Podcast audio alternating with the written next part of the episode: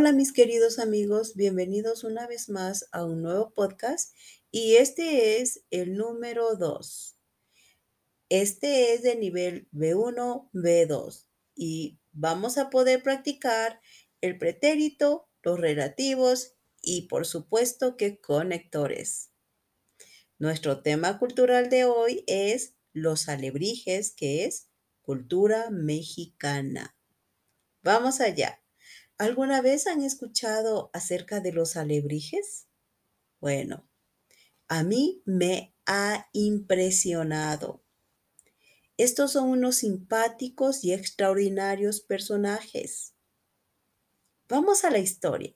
Se dice que los alebrijes fueron creados por un hombre llamado Pedro Linares, el cual fue un artesano de profesión experto en la cartonería y oriundo de la Ciudad de México, quien tuvo una enfermedad muy grave y se sumergió en un sueño muy profundo.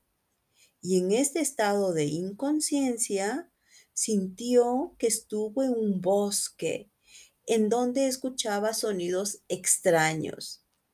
Entonces empezó a buscar el origen de estos sonidos. Y de un momento a otro se topó con coloridas criaturas, desde un burro con alas y un león con cabeza de perro y hasta un gallo con cuernos de toro, las cuales gritaban la misma palabra, alebrijes, alebrijes, alebrijes. En cuanto se recuperó de su enfermedad y al regresar a trabajar, decidió usar sus habilidades como artesano para replicar las criaturas fantásticas de su sueño. Por otro lado, se conoce otra historia.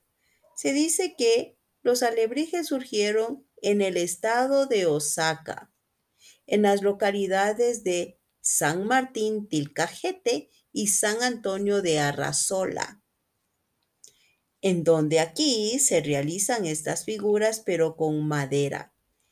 En este caso, está inspirada en la mitología zapoteca, que dice que cada ser humano viene acompañado de un animal que lo guiará por el resto de su vida. Este animal recibe el nombre de Nahual y estos a veces pueden ser representados como alebrijes. Entonces, en este caso tiene una conexión con algo mitológico, ¿verdad? E incluso hay una película que es muy famosa actualmente que es Coco y ahí usan el alebrije como la conexión de la vida y la muerte. Y vamos a ver, hoy en día los alebrijes forman parte innegable del imaginario cultural y artístico de México. Pueden escucharnos en Spotify, iTunes, Stitcher, en YouTube.